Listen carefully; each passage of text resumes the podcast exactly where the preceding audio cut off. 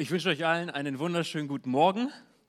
Auch allen, die im Livestream zugeschaltet sind, herzlich willkommen. Schön, dass ihr von zu Hause aus, von wo auch immer ihr seid, mit dabei seid und diesen Taufgottesdienst mitverfolgt. Mein Name ist Marc, ich bin Pastor dieser Gemeinde. Und aktuell, ihr Lieben, befinden wir uns als Ecclesia-Gemeinde in einer Predigtserie. Und die Predigtserie heißt Emotionen. Wir alle haben Emotionen, wir alle kennen Emotionen. Manchmal sind wir emotionaler, als uns lieb ist. Und heute ist bereits der vierte und letzte Teil dieser Serie.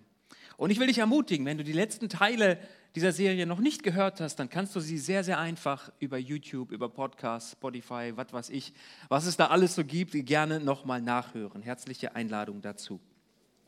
Es wurde bereits gesagt, aber heute ist ein besonderer Gottesdienst. Wir als Ekklesia, wir lieben es total, wenn Menschen sich dazu entscheiden, sich taufen zu lassen. Diesen Gehorsamsschritt gehen und das werden wir dann heute nach der Predigt gemeinsam miteinander feiern und auch bezeugen. Ähm, darauf freue ich mich schon besonders. Doch bevor wir gleich zur Predigt kommen, möchte ich gleich die liebe Sarah auf die Bühne bitten. Sarah ist Teil unserer Gemeinde und Sarah hat eine Gabe. Sarah kann sehr gut mit Worten umgehen. Sie kann damit sehr gut Dinge ausdrücken und schreibt daher schon seit einiger Zeit Gedichte. Und sie hat angeboten, uns ein Gedicht zu schreiben zu irgendeinem Thema der Predigtserie, in dem wir uns befinden. Daher möchte ich Sarah nun mal zu mir nach vorne bitten, dass sie uns das Gedicht vortragen kann zum Thema Emotion. Ermutigt sie mal mit einem kräftigen Applaus. Richtig, richtig stark. Guten Morgen. Emotionen sind vielfältig. Emotionen sind ganz alltäglich. Lässt du ihnen freien Lauf, nimmst du damit auch Konflikte in Kauf. Wenn du voller Emotionen bist, passiert es schnell, dass du vergisst, an wen du dich jederzeit wenden kannst. Wende dich an Jesus zu jeder Zeit. Trag an Jesus heran Trauer, Ekel, Wut oder auch Angst. Auch für Glück und Überraschung nimmt er sich Zeit.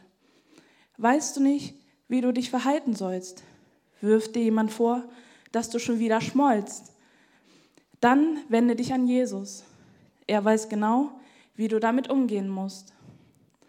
Wende dich, wenn dich Emotionen überfordern, Hass und Wut in deinem Herzen lodern, obwohl du weißt, dass es nicht richtig ist, ist es wichtig, dass du den richtigen Weg einschlägst und zu Jesus ehrlich bist. Jesus hört jedes unserer Gebete, ob du ihm dankst, flehst oder ihn anbetest. Selbst die bloße Stille vor ihm zieht uns immer wieder auf die Knie und zu ihm hin. Amen. Vielen, vielen Dank. Kannst du das Mikro Simon geben? Danke. Super. Vielen, vielen Dank, liebe Sarah. Da steckt ganz, ganz viel Wahrheit über unsere Emotionen drin. Wir denken die letzten Wochen gemeinsam über Emotionen und aber auch über den Umgang mit ihnen nach. Und gleichzeitig ist heute Pfingstsonntag. Und ich als Pastor, als ich mich diese Woche hingesetzt habe, dachte, Mensch, wie kriegst du diese beiden Dinge zusammen? Ja? Auf der einen Seite haben wir so ein Thema, was uns verfolgt, äh, so ein paar Wochen und uns beschäftigt, aber dann ist auch Pfingstsonntag und ich glaube, es ist auch wichtig, das nochmal zu adressieren. Und ich hoffe, mir ist der Versuch gelungen, diese beiden Themen in Verbindung zu bringen miteinander. Als ich noch in Göttingen studierte, saß ich in einer Vorlesung und die Pfingsttage standen uns bevor. Und vor mir in der Reihe unterhielten sich zwei Kommilitonen. Ja, vielleicht kennt ihr diese recht schmalen Bänke. Ja, du hast gar nicht so viel Sitzfläche, ist alles recht klein und man ist nah beieinander. Und deswegen habe ich gehört, was die, äh, was die so gesprochen haben miteinander. Und der eine fragte den anderen, was bedeutet dieses Pfingsten überhaupt? Hey, wir haben ein paar freie Tage äh, in der Zukunft, ist ja der Hammer. Aber was bedeutet das? Und als Bibelleser konnte ich seiner frevelhaften Unwissenheit Abhilfe schaffen hat es dann einfach mal kurz erklärt. Ja? Ähm, aber diese Erfahrung, sie ist mir so hängen geblieben und sie zeigt mir jedes Jahr, wenn Pfingsten kommt, dass vermutlich nicht wenige gar nicht so genau wissen, was diese Feiertage bedeuten. Wir haben frei, das ist klar, und preist den Herrn morgen ja auch nochmal. Ne? Am Montag ähm, haben die allermeisten frei. Aber warum eigentlich? Warum hat der Gesetzgeber entschieden, es gibt Feiertage, der Mensch braucht nicht arbeiten, sondern soll, sich, soll Zeit haben, um sich bewusst zu machen, was da geschehen ist und woran gedacht wird? Und auch uns möchte ich heute Morgen das in Erinnerung rufen, was am Pfingstfest geschah und habe auch entdeckt, dass rund um Pfingsten viele Emotionen involviert waren. Das wollen wir uns heute gemeinsam ansehen und davon lernen. Der Verfasser des Lukasevangeliums, einer der vier Evangelisten, vier Evangelien haben wir in der Bibel, nämlich Lukas der Arzt, schrieb uns die Geschichte von Jesus und die weitere Entwicklung der jungen Jesusbewegung in zwei Bänden auf. Der zweite Teil seiner Erzählung der Ereignisse ist die Apostelgeschichte in der Bibel. Dort knüpft er an seinem Evangelium an. Das Evangelium ist Teil 1, können wir sagen, die Apostelgeschichte Teil 2. Dort schreibt er weiter. Diese beiden Bücher der Bibel werden auch als lukanisches Doppelwerk bezeichnet, weil er mit dem einen angefangen hat, aber das andere gehört dazu. Also das ist in, steht so in einer Linie der Erzählung. Und obwohl sich in der Bibel, wenn du deine Bibel aufschlägst, zwischen dem Lukasevangelium und der Apostelgeschichte sich noch das Johannesevangelium zwischen, dazwischen befindet, gehören die beiden Werke dennoch zusammen. Weil Lukas, wie gesagt, fortlaufend von dem berichtet, was er anhand vieler unterschiedlicher Quellen selbst recherchiert hatte, teilweise aber auch ganz persönlich selbst erlebt. Er schreibt sein Evangelium und er endet in seinem Evangelium mit dem Bericht von der Himmelfahrt. Vielleicht klingelt da etwas bei dir. Okay? Vergangene Woche Donnerstag, vor genau zehn Tagen, war anlässlich der Himmelfahrt Jesu ebenfalls schon ein Feiertag, der eigentlich dazu dienen soll, dass wir uns auch an dieses Ereignis erinnern und uns neu bewusst machen, welche Bedeutung es für unser Leben hat. Himmelfahrt. Damit endet Lukas in seinem Evangelium. In der Apostelgeschichte knüpft Lukas dann an diesem Bericht von der Himmelfahrt Jesu an und er eröffnet sie wie folgt. Er schreibt den ersten Bericht. Aha, es gibt den ersten Bericht. Ja, das Lukasevangelium. Habe ich gegeben, lieber Theophilus, von all dem, was Jesus von Anfang an tat und lehrte, bis zu dem Tag, an dem er aufgenommen wurde, nachdem er den Aposteln, die er erwählt hatte, durch den Heiligen Geist Weissagung gegeben hatte. Also hier sind die, in diesen Worten knüpft er an und sagt, das war der erste Bericht und mit der Himmelfahrt bin ich zum Ende gekommen und diesen Faden nehme ich nochmal neu auf. Und jetzt erzähle ich die Geschichte weiter. Und nun möchte ich im Folgenden grob die weiteren Ereignisse in der Apostelgeschichte für uns mal skizzieren. Doch vorher mal noch ein ganz kleiner Sprung ein Stück nach hinten. Kurz vor seiner Himmelfahrt gab Jesus seinen Jüngern nämlich eine Anweisung, die mit einer Verheißung das meint, mit einem Versprechen einherging. Nachdem Jesus von den Jüngern gefragt wurde, wann er denn das israelische Reich wiederherstellen würde, antwortete ihnen Jesus folgendes. Er sprach, es gebührt euch nicht, Zeit oder Stunde zu wissen, die der Vater in seiner Macht bestimmt hat. Und hierum geht es mir jetzt. Aber ihr werdet Kraft des Heiligen Geistes empfangen, der auf euch kommen wird, und ihr werdet meine Zeugen sein in Jerusalem, in ganz Judäa, in Samarien und bis an das Ende der Erde.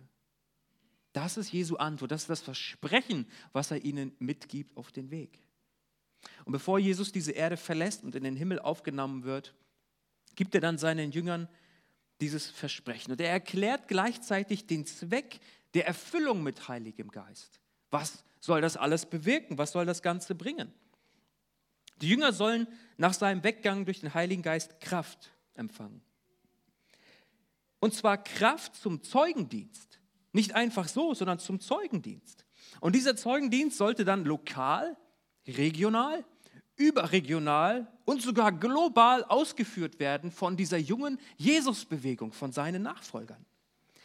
Doch bevor die Jünger ihren Dienst starten konnten, sollten sie nach der Anweisung Jesu nach Jerusalem gehen und etwas total Aufregendes tun warten. Wer von uns wartet hier gerne? Lasst die Hände unten, das ist einfach nicht wahr, ja? Ihr seid im Hause des Herrn. Niemand von uns, das glaube ich nicht, wartet gerne, oder? Hey, wir leben in einer Gesellschaft, in einer Zeit, in der alles zack, zack, ratzi-fatzi gehen muss und so, ja? Was bin ich dankbar für Amazon Prime, heute bestellt, morgen da, so, wunderbar, ja?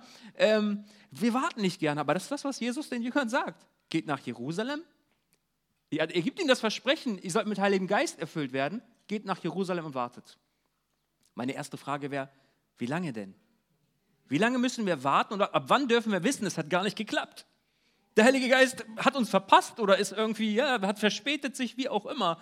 Zu warten, ohne zu wissen, wie lange man wartet, ist irgendwie ein ekliges Gefühl, finde ich. Diese Ungewissheit, die hält man nicht ganz so gut aus. Aber das ist das, was Jesus ihnen sagt. Geht nach Jerusalem und wartet dort. Und Lukas berichtet uns, dass die elf Jünger, denn Judas Iskariot, der Verräter, hatte sich das Leben genommen und noch weitere, es war wahrscheinlich eine Gruppe von ungefähr 100, 120 Leuten, die waren in einem Obergemach, also im oberen Stock eines Gebäudes in Jerusalem zusammengekommen. Und das kannten sie schon, weil sie sich regelmäßig dort trafen. Und sie waren einmütig beieinander, sie hatten eine enge Gemeinschaft mit, miteinander und sie beteten zusammen. Sie sagten, na gut, wenn wir schon mal warten sollen, dann lass uns die Zeit doch gut nutzen und lass uns doch gemeinsam beten. Und das taten sie, taten sie dort. Sie taten, was Jesus ihnen auftrug zu tun. Sie waren ihm gehorsam an dieser Stelle. Und während der Zeit im Obergemach, sie unterhalten sich, sie beten miteinander und so, verbringen so die Zeit, ja, warten auf den Heiligen Geist, wie Jesus es gesagt hat, kamen die Jünger aufgrund des Wegfalls von Judas auf den Gedanken, Mensch, wir sollten, glaube ich, noch einen Apostel nachwählen.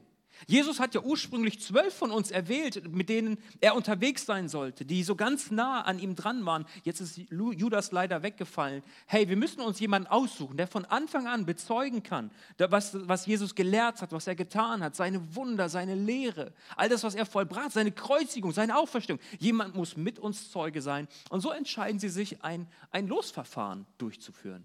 Und es wird ausgelost und das Los fällt auf einen gewissen Matthias. Und Matthias wird ab diesem Zeitpunkt zu den zwölf Aposteln mitgezählt. Das ist noch etwas, was sich in diesem Obergemach ereignete.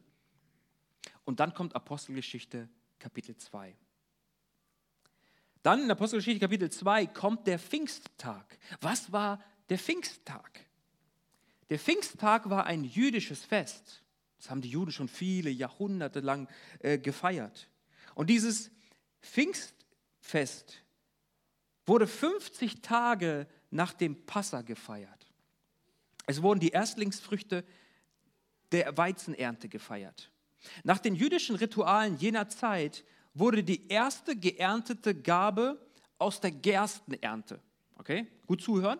Zu Passa wurde die Gerstenernte dargebracht und gefeiert 50 Tage später, ich bin kein Ackerbauer, ich habe davon überhaupt keine Ahnung, aber 50 Tage später wurde dann der Weizen geerntet, so wie es mir scheint. Und dann wurde die Erstlingsfrucht der Weizenernte Gott dargebracht und ihm Danke gesagt dafür. Das war das Pfingstfest, das war der Anlass bei den Juden. In 4. Mose 28 finden wir von Gott selbst so die Anweisung, dass sein Volk das tun sollte. Dort heißt es, und am Tag der Erstlinge, wenn ihr dem Herrn ein neues Speisopfer darbringt, an eurem Wochenfest sollt ihr eine heilige Versammlung halten, keinerlei Dienstarbeit sollt ihr tun. Schon vor 2000 Jahren war Pfingsten ein Feiertag. Und niemand sollte arbeiten, sondern die Leute sollten in die Kirche gehen, in die Gottesdienste gehen. So hat sich Gott das schon damals erdacht. Pfingsten, Apostelgeschichte Kapitel 2. Wir wollen uns jetzt mal ansehen, was am Pfingsttag für die junge Jesusbewegung bedeutungsvolles geschehen war. Ich hatte überlegt, wie mache ich das? Und ich habe mich entschieden, ich glaube, es ist immer gut, das Wort Gottes zu lesen. Und wenn das jetzt auch ein paar mehr Verse sind, will ich es uns mal so aus dem Text selber zeigen, was Pfingsten bedeutet, warum wir frei haben, warum wir auch das feiern dürfen. Also, Apostelgeschichte 2, die Verse 1 bis 13. Wenn du magst, darfst du einfach gern deine Augen schließen und mal zuhören oder du darfst den Text hier vorne gleich mitverfolgen. Am Pfingsttag waren alle versammelt. Plötzlich ertönte vom Himmel ein Brausen wie das Rauschen eines mächtigen Sturms und erfüllte das Haus, in dem sie versammelt waren.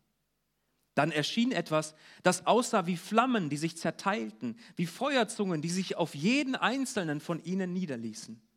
Und alle Anwesenden wurden vom Heiligen Geist erfüllt und fingen an, in anderen Sprachen zu sprechen, wie der Heilige Geist es ihnen eingab. Damals lebten in Jerusalem gottesfürchtige Juden aus vielen verschiedenen Ländern. Als sie das Brausen hörten, liefen sie herbei Bestürzt hörte jeder von ihnen die Versammelten in seiner eigenen Sprache reden. Außer sich vor Staunen riefen sie, wie kann das sein? Diese Leute stammen alle aus Galiläa und doch hören wir sie in den Sprachen der Länder sprechen, in denen wir geboren wurden. Da stehen wir, Parther, Meder, Elamiter, Leute aus Mesopotamien, Judäa, Kappadokien, Pontus, der Provinz Asien, Phrygien, Pamphylien, Ägypten und den Gebieten von Libyen aus der Gegend von Kyrene, Besucher aus Rom, Juden sowie zum Judentum übergetretene, Kreter und Araber. Und wir alle hören diese Leute in unseren eigenen Sprachen über die Taten Gottes reden. Erstaunt und verwirrt standen sie da. Was mag das bedeuten? fragten sie einander. Doch manche spotteten auch. Ha, die sind nur betrunken, das ist alles. Das ist das Pfingstereignis, welches den Lauf der Geschichte nachhaltig, ja bis heute verändert hat und ich glaube noch immer verändert, verändert, weil es nicht aufgehört hat. Weil es nicht nur ein Ereignis war, das wir in Apostelgeschichte 2 nachlesen können, sondern es ist etwas, was sich wiederholt in dem Leben der Nachfolger Jesu, Pfingsten. Über Pfingsten und das Pfingstgeschehen ist ein wunderbares Thema, ja, äh, welches die Jünger erlebten, könnte man, glaube ich, sogar mehrere Predigtserien machen. Doch ich möchte heute mal nur auf zwei Fragen ganz kurz eingehen. Und die erste Frage lautet wie folgt. Was sagt uns dieser Abschnitt über die Gabe des Heiligen Geistes, die die Jünger empfingen? Erstens, die Gabe des Heiligen Geistes ist uns verheißen. Was meine ich mit uns? Ich meine uns als Nachfolger Jesu. Wenn du auch heute noch an Jesus Christus glaubst und ihm nachfolgst und dein Leben in seine Hände gelegt hast, dann gilt dir dieses Versprechen, das Jesus seinen Jüngern gab, genauso. Die Gabe des Heiligen Geistes ist es wert, auf sie zu warten. Wir werden das gleich noch in einem Beispiel sehen, welchen Unterschied das gemacht hat im Leben vom Apostel Petrus. Ich weiß nicht, wie es dir geht, aber wenn Jesus seinen Jüngern sagt, ihr werdet Kraft empfangen zum Zeugendienst, dann denke ich mir, Herr damit, Herr damit, ich brauche das, okay, Herr? Aus meiner Kraft kann ich das nicht tun. Ich kann nichts bewegen, was irgendwie Ewigkeitswert hätte. Ich brauche deine Kraft. Herr damit. Die Gabe des Heiligen Geistes kommt so, wie er will. Gemeint ist der Heilige Geist, oft nicht unserer Erwartung entsprechend. Der Heilige Geist ist so spannend zu sehen in der Bibel. Er ist eine Person. Er ist keine kosmische Kraft, kein Geist, der irgendwie oder kein Gespenst, das irgendwo rumfliegt. Er ist eine Person. Er ist die, die, die, eine Person der Dreieinigkeit Gottes. Er gehört dazu. Er ist, er ist Gott selbst. Er hat selbst auch Empfindungen, das haben wir in den vergangenen Wochen gesehen. Wir können ihn durch unser Verhalten betrüben, sagt das Wort Gottes. Und er gibt sich als Gabe in das Leben eines Menschen, wie er will. Nicht wie du willst und auch nicht wie ich will. Manchmal überrascht er uns. Und ich glaube, die Jünger waren unglaublich überrascht. Sie wussten nur, wir sollen warten in Jerusalem, in diesem Obergemach und lasst uns einfach beten. Auf einmal wackelt die Bude und feuert und wir haben es gerade gelesen. All diese Phänomene, diese Ereignisse. Er tut es, wie er es will, nicht wie du es willst oder ich es will. Die Gabe des Heiligen Geistes kann nicht nur auf Einzelpersonen, sondern auch auf Gruppen kommen. Der Geist Gottes muss nicht zu einzelnen Personen gehen, er kann ganze Gruppen erfüllen. Das sehen wir auch an anderen Stellen in der Apostelgeschichte. Und die zweite Frage lautet ganz einfach, was sagt uns dieser Abschnitt über die Gabe des Heiligen Geistes nicht? Zwei Punkte. Die Gabe des Heiligen Geistes wird nicht nach einer bestimmten Formel gegeben. Es gibt nicht die besonderen bestimmten Worte, die du sprechen musst. Es kein Zauberspruch und kein Beschwörungsspruch, gar nichts. Es gibt nichts, was man irgendwie Bestimmtes tun müsste, um diese Gabe zu bekommen für sein Leben, um anzuzapfen, was Gott für uns bereithält, indem er uns die Gabe des Heiligen Geistes verspricht. Deswegen will ich dir einfach sagen, suche gar nicht danach. Es sind, bei Gott sind es selten bestimmte Knöpfe, die zu drucken sind, sondern es geht, und das sehe ich hier auch, vielmehr um Beziehung um Gemeinschaft mit ihm zu haben, suchen zu sein, fragen zu sein und in Gemeinschaft mit Gott zu leben. Und das Zweite, was uns dieser Abschnitt über die Gabe des Heiligen Geistes nicht sagt, ist, wir verdienen die Gabe des Heiligen Geistes durch unser Suchen. Wenn ich suche, dann muss Gott doch. Wenn, dann. Bei Excel gibt es so ganz tolle Funktionen, Wenn-Dann-Funktionen. Ja, keine Ahnung, ob du die kennst. Egal. Aber wenn ich das eine eingebe, dann muss das andere rauskommen. So funktioniert das bei Gott nicht. Wenn ich suche, dann muss Gott geben. Ich will dir dazu sagen, wir können uns nicht verdienen, was Gott uns eh schon versprochen hat zu schenken. Du kannst dir nicht verdienen, was Gott dir schon versprochen hat, dir zu schenken. Das macht ja gar keinen Sinn. Und Jesus gab dieses Versprechen seinen Jüngern und er gibt es auch uns, wenn wir Jesus nachfolgen, die Gabe des Heiligen Geistes. Nun, am Ende dieses Abschnitts, den wir eben lasen, lasen wir auch davon, dass Außenstehende diese Phänomene drumherum, ähm, als die Erfüllung mit Heiligem Geist äh, geschah, mitbekommen hatten. Eine große Menschenmenge, wie wir später noch sehen werden, kam zusammen. Da waren Tausende von Menschen die das gesehen hatten, gehört hatten, meine Güte, irgendwie, da ist irgendwie so ein Wind und so ein Rauschen und ach, da, keine Ahnung, da sind alle zusammengekommen. Sie haben es gesehen und beurteilen das auch ganz unterschiedlich.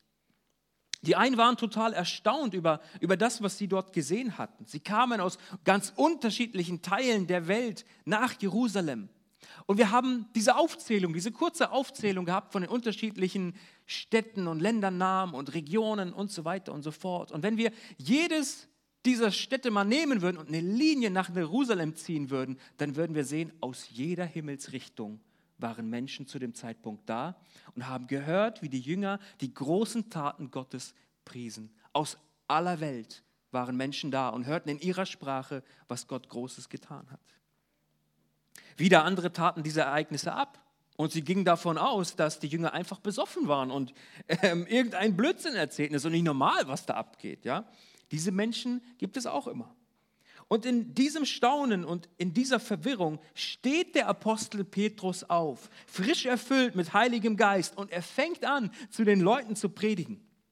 Wenn du Petrus ein bisschen aus den Evangelien kennst, dann weißt du, Petrus war immer der Typ in der Gruppe der Jünger, der die, der die größte Klappe hatte. So. Er war immer derjenige, der, boah, und haust du einfach raus, ja. Nicht nachgedacht, einfach gesagt, so. Keine Filter, die da bei ihm irgendwie seine Worte gefiltert haben. Er hat einfach rausgehauen, so. Er war vorlaut und er nahm nicht selten die Rolle des Sprechers für die ganzen Jünger ein. Manchmal sprach er auch das an, was sich keiner traute zu sagen. Das ist dann das Gute daran. Aber diesmal steht Petrus wieder auf. Er ergreift das Wort, er spricht. Aber irgendetwas ist anders. Etwas ist anders. Er spricht Worte, die, die er so vorher noch nie gesprochen hat, glaube ich. Mit einer Kraft und einer Autorität, wie er sie vorher nie hatte. Er beginnt damit, den Herumstehenden zu erläutern, was hier soeben geschehen war. Er spricht darüber, dass hier niemand betrunken sei. Schließlich sei es ja auch erst 9 Uhr morgens. Ja? Da trinkt man in der Regel noch nicht. Kein Bier vor vier. Das wussten die damals in Jerusalem auch schon sondern vielmehr legt Petrus dar, dass das, was soeben geschehen war, von Gott bereits vor langer, langer Zeit vorhergesagt wurde. Er sagt, hier ist keiner betrunken. Was ihr seht und was ihr gehört habt, Gott hat es angekündigt, lange ist es her. Was der Prophet Joel, durch den Propheten Joel Gott gesagt hat, das erfüllt sich gerade hier in unserer Mitte. Er predigt weiter darüber, dass Rettung allein derjenige erfahren wird, der den Namen des Herrn anruft. Und er sagt auch, wer das ist. Ganz klar. Dieser Herr ist Jesus Christus, den Gott auf vielerlei Weise als von ihm gesandt bestätigte. Doch den ultimativen Beweis gab Gott uns Menschen durch den Tod und die Auferstehung Jesu und bestätigte Jesu, Jesus als den Herrn und als den Christus, der von ihm kommt, der verheißene Retter seit jeher. Und davon sagt er, sind wir Jünger, lebendige, noch lebende Augenzeugen. Wir haben es gesehen. Wir waren mit Jesus unterwegs. Wir sind morgens mit ihm im Schlafsack aufgewacht und haben miteinander Zähne geputzt. Wir haben gesehen, als er die Brotvermehrung gemacht hat, als er die Blinden geheilt hat, die Lahmen geheilt hat. Wir haben all das gesehen. Wir haben gesehen, wie er angefeindet wurde, wie er gekreuzigt wurde und wir haben gesehen, wie er auferstanden ist zu neuem und unauslöschlichem Leben. Und wir haben gesehen, wie er aufgestiegen ist zum Himmel ist erst zehn Tage her, Leute. Wir haben es gesehen. Wir sind seine Augenzeugen. Augenzeugen von dem, was Jesus getan hat. Und wir wollen bezeugen, wer er ist. Und in seiner Predigt klagt Petrus die Israeliten aber auch ganz klar an. Und er sagt den Menschen, die um ihn stehen, es waren viele, ins Gesicht, dass sie für die Kreuzigung Jesu verantwortlich seien. Doch hat, Je, hat Gott Jesus auferweckt zum Christus, zum Messias gemacht. Und an dieser Stelle dachte ich mir, hm, wie werden die Leute wohl darauf reagieren? Der Anfang und so, die erklärenden Worte, das ist gut und nett, aber hier werden sie persönlich angeklagt. Ihr seid verantwortlich dafür. dass dieser Jesus von Gott gesandt ans Kreuz gebracht wurde durch die Römer. Wie reagierten nun die Menschenmenge auf diese Predigt von Petrus? Apostelgeschichte 2, 37. Als sie aber das hörten, diese Predigt von diesem frisch mit heiligem Geist erfüllten Petrus, ging es ihnen durchs Herz. Petrus Predigt bewirkte etwas in den Herzen von sehr vielen Menschen. Diese Botschaft berührte ihr Innerstes. Wörtlich übersetzt geschah hier Folgendes. Mir wurde das heute Morgen angeboten, aber ich habe mich nicht getraut, ein echtes Herz mitzubringen. Deswegen müsst, bemühe ich ein bisschen eure Vorstellungskraft. Das hier ist ein Herz, okay? Schöner roter Apfel. Und die hören die Predigt von Petrus. Er spricht die Leute an, er erklärt, was geschehen ist und all diese Dinge. Und das, was in ihrem Inneren geschah, ist folgendes. Ich hoffe, ich kriege das hin. Oh, ui. Es durchbohrte ihr Herz. Ich weiß nicht, ob du schon mal so eine Erfahrung gemacht hast, dass du etwas gesehen hast, etwas erlebt hast, wovon du sagen würdest, genau das ist mit meinem Herzen auch geschehen. Ich habe etwas erfahren, etwas, vielleicht auch etwas Furchtbares, aber dieses Ereignis durchbohrte mein Herz. Ich hatte das Gefühl, mein Herz kann nicht mehr weiterschlagen. Wie soll es weitergehen? Ich habe keinen Ausweg gesehen. Das ist das, was uns die Bibel sagt. Das war die Reaktion der Menschen. Das war das, was in ihrem Inneren geschah. Die Botschaft, die Predigt von Petrus. Und ich glaube, dieses durchbohrte Herz geschah nur, weil Petrus mit Heiligem Geist erfüllt war. Weil Gott das nahm, was er sprach, und in die Herzen hinein, weil er ihm Kraft gab zu sprechen, was wahr und was richtig ist. Ein durchbohrtes Herz ist ein Bild für Emotionen, die im Inneren der Menschen vonstatten gingen. Diese Predigt durchstach ihr Herz. Die Predigt, die gepredigte Wahrheit über Jesus Christus durchbohrte sie auch emotional. Sie sprach nicht nur ihren Verstand an, sondern auch ihre innersten Empfindungen. Im Neuen Testament kommt, soweit ich weiß, dieser Begriff nur an dieser Stelle einmal vor. Doch habe ich eine interessante Entdeckung gemacht. In der griechischen Übersetzung des Alten Testaments, vielleicht wisst ihr das, das Alte Testament wurde in Hebräischen verfasst, doch es gibt auch eine Übersetzung ins Griechische, das ist die sogenannte Septuaginta. Okay? Dort finden wir den Begriff aus dem Neuen Testament auch nochmal. Ähm, zum Beispiel als die Söhne des Priesters Aaron gesündigt hatten. Aaron wurde zum Priester gesalbt für das Volk Israel. Er war der Bruder von Mose. Und seine Söhne, sie handelten eigenmächtig und sie wollten Gott selbst Opfer darbringen, so wie sie meinten, dass es richtig war. Sie nahmen Feuer, das dafür nicht vorgesehen war. Sie missachteten das Gebot Gottes und wurden dafür bestraft. Gott schickte ein Feuer, welches sie verzehrte. Und dann spricht Mose angesichts dieser Umstände und dieser Ereignisse seinen Bruder Aaron an und er sagt folgendes. Das ist, was der Herr gesagt hat. Ich erzeige mich heilig an denen, die mir nahe sind, und vor allem Volk erweise ich mich herrlich. Und Aaron schwieg. In der Septuaginta, in der griechischen Übersetzung des Alten Testaments, steht hier genau dieses Wort. Ein schöner Klingelton. Dankeschön. Aber im, im, Alten Testament oder in der griechischen Übersetzung steht genau dieses Wort für und Aaron schwieg. Das Ereignis, das er erlebte, dass seine Söhne so, ja, so dumm, so eigenmächtig gehandelt hatten, obwohl sie es besser wussten, es durchstach sein Herz. Und seine Reaktion war, er schwieg. Was willst du sagen? Ich weiß es auch nicht. Was willst du sagen? Er schwieg. Und mir ist diese Bibelstelle so ins Auge gesprungen, weil wir hier zwei vollkommen unterschiedliche Reaktionen sehen. Der Priester Aaron ist angesichts der Strafe Gottes und seines Verlusts, welcher sein Innerstes durchsticht, am Schweigen. Doch die Menschen, die nun mit durchstochenem Herzen vor Petrus stehen, sie reagieren ganz anders. Und das, auch das haben wir eben gelesen. Als sie aber das hörten, ging es ihnen durchs Herz. Und sie sprachen zu Petrus und den anderen Aposteln, ihr Männer, liebe Brüder, was sollen wir tun?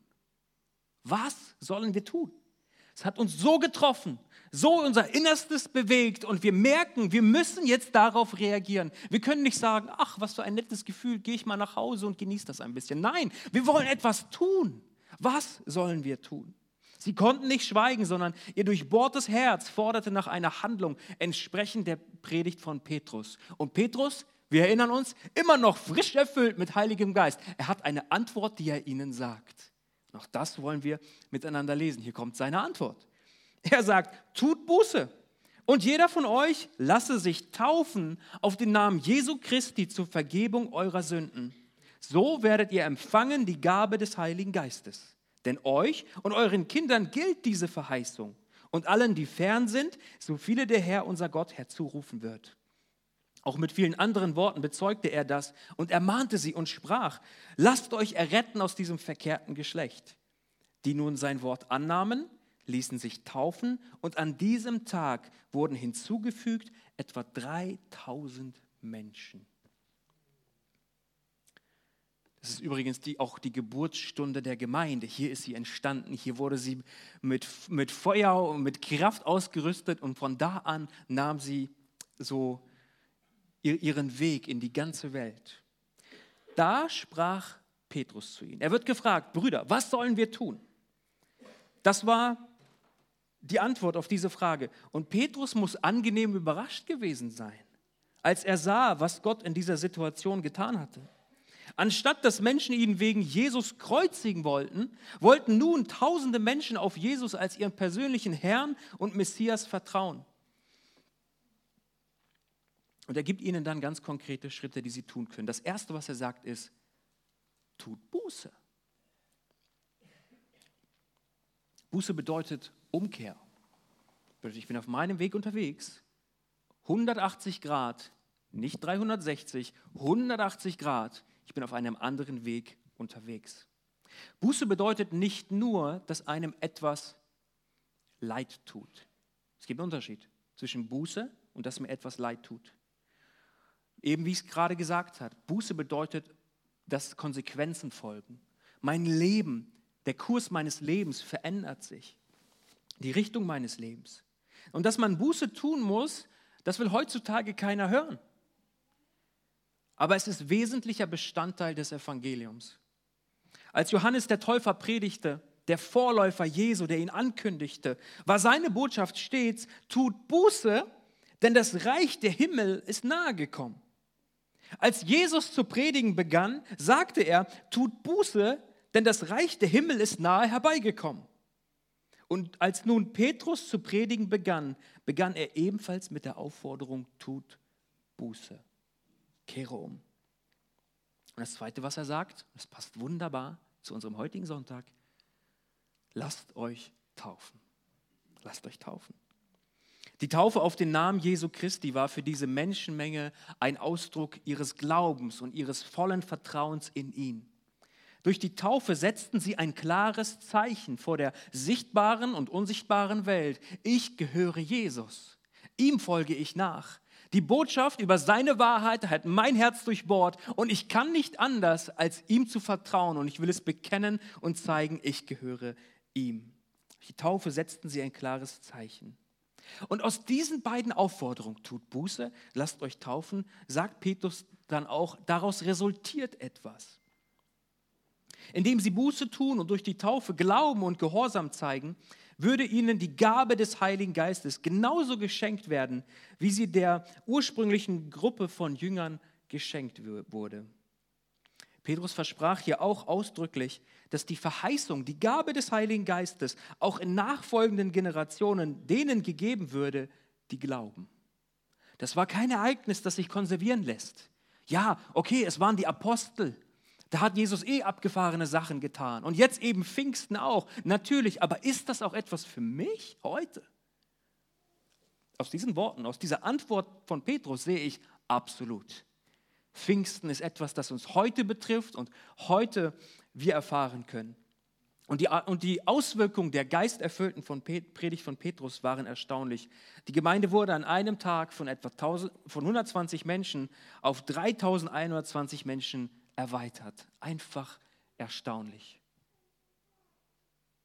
Und ich will dir sagen, lieber Freund, nach all diesem Neubetrachten von Pfingsten, egal wo du auf deiner geistlichen Reise stehst, wenn Gott durch sein Wort, egal wann, egal wie, Sei es durch eine Predigt, die du hörst, sei es durch diese Predigt heute Morgen, sei es in deiner Zeit, wenn du das Wort Gottes selbst aufschlägst und nachliest. Aber wenn du merkst, das geschieht in meinem Inneren, die Wahrheit des Wortes Gottes, sie durchsticht mein Herz. Es tut etwas in meinem Inneren. Ich spüre das. Ich verstehe das. Dann handle entsprechend dieser Anweisungen, die Petrus uns hier gibt. Tu Buße. Und ich will dich fragen, hast du schon mal Buße getan? Und ich glaube, das ist etwas, womit die Reise mit, mit Jesus beginnt. Aber es ist auch etwas, was unsere Reise mit Jesus begleitet. Immer wieder werden wir in unserem, auf unserem Weg mit Gott an Momente kommen, wo wir oh, falsch abbiegen und man geht irgendwie seine eigenen Wege und merkt, oh nee, nee, nee, ich kehre zurück. Ich tue wieder Buße und ich gehe auf den Weg, den Jesus für mich hat. Hast du schon mal Buße getan? Und ich will es nochmal sagen, es ist nicht einfach, dass mir etwas leid tut, sondern aus dieser Entscheidung, daraus folgt eine Entscheidung, Dinge anders zu machen, die Richtung zu wechseln und zu sagen, Gott, führe du mich auf meinem Weg. Heute darfst du es neu tun, wenn du das möchtest. In einem Gebet zu Gott zu sagen, Herr, korrigiere meinen Kurs, wo ich vielleicht falsch unterwegs bin. Und das Zweite, wir haben es gerade miteinander besprochen, lasse dich taufen. Ich könnte jetzt eine ganze Predigt nochmal zum Thema Taufe machen und unsere Täuflinge vielleicht auch, mit denen bin ich ganz vieles durchgegangen. Aber die Taufe ist der Ausdruck von alledem, was in deinem Inneren geschehen ist.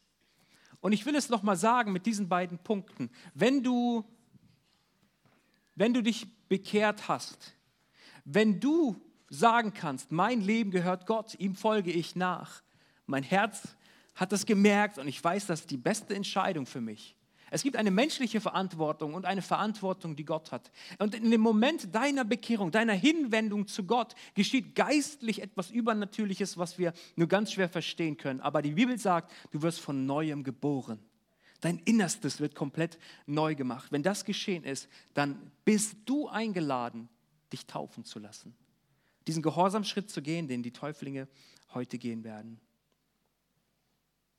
Tue von ganzem Herzen Buße lasse dich taufen und erlebe nicht nur ein paar freie Feiertage, sondern erfahre ein persönliches Pfingstereignis, in dem du die Gabe des Heiligen Geistes geschenkt bekommst.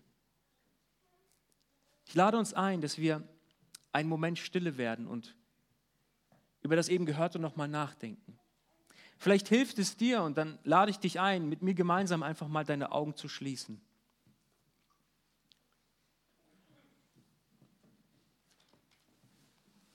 Ich habe das innere Empfinden, dass, sei es hier vor Ort oder im Livestream, Menschen dabei sind, die würden sich zu der Gruppe zählen, die etwas gehört haben, etwas erfahren haben und einfach mitgelaufen sind, als sich die Leute ansammelten vor dem Haus,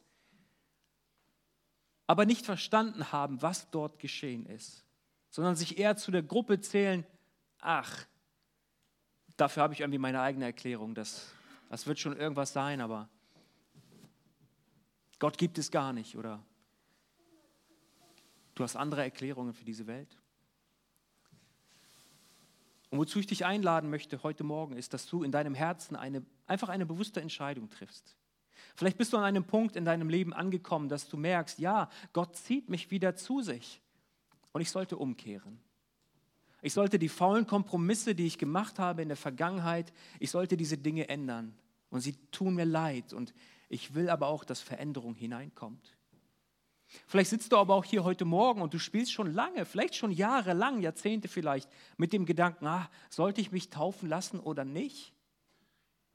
Dann will ich dir sagen, wenn dein Leben Jesus gehört, gibt es nichts, was dich halten sollte. Wirklich nichts. Und wenn dich dieses Thema bewegt, dann lade ich dich ein, komm doch mal auf mich zu in der kommenden Zeit und lass uns darüber nachdenken und darüber sprechen. Aber es ist ein Gehorsamsschritt, der, den Jesus von uns fordert. Er ist ihn selbst gegangen und hat sich taufen lassen. Und für mich gibt es nur ganz, ganz wenige Argumente, dass sich jemand nicht taufen lassen sollte oder müsste, wenn er Jesus nachfolgt. Bewege das in deinem Herzen. Herr, ich danke dir, dass heute Pfingsten ist und wir uns daran erinnern lassen dürfen, dass du deinen Heiligen Geist versprochen hast Und du hast ihn auch uns versprochen, die, die wir an dich glauben und dir nachfolgen, Herr. Wir müssen nichts aus unserer Kraft tun, sondern wir dürfen auf deine Kraft vertrauen.